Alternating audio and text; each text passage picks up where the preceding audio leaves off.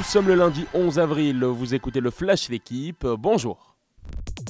Une simple victoire qui pourrait coûter très cher. Hier soir, Marseille s'est imposé 2-0 face à Montpellier. Deux buts inscrits en première période qui permettent à l'OM de consolider sa deuxième place au classement.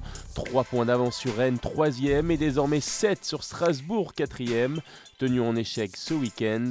Dans une semaine, les Marseillais se déplacent au Parc des Princes pour y affronter le PSG dans un classique qui s'annonce très chaud. Et dans le bas du tableau, les Bordelais montrent de l'orgueil. Les Girondins victorieux de Metz laissent la place de lanterne rouge aux Messins. Bordeaux n'est qu'à deux points de sortir de la zone rouge. En Angleterre, entre autres, Manchester City et Liverpool se sont rendus coup pour coup. Deux buts partout, score final. Les Sky Blues, premiers, gardent une longueur d'avance sur les Reds au classement. Il reste 7 matchs à jouer. Un mot de rugby, mi-figue, mi-raisin pour les clubs français engagés en Coupe d'Europe. Montpellier a dominé les Harlequins, champions d'Angleterre en titre.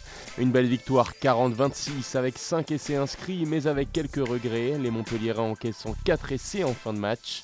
Le huitième de finale retour dans une semaine s'annonce aussi tendu pour Clermont, défait sur sa pelouse par Leicester 29-10.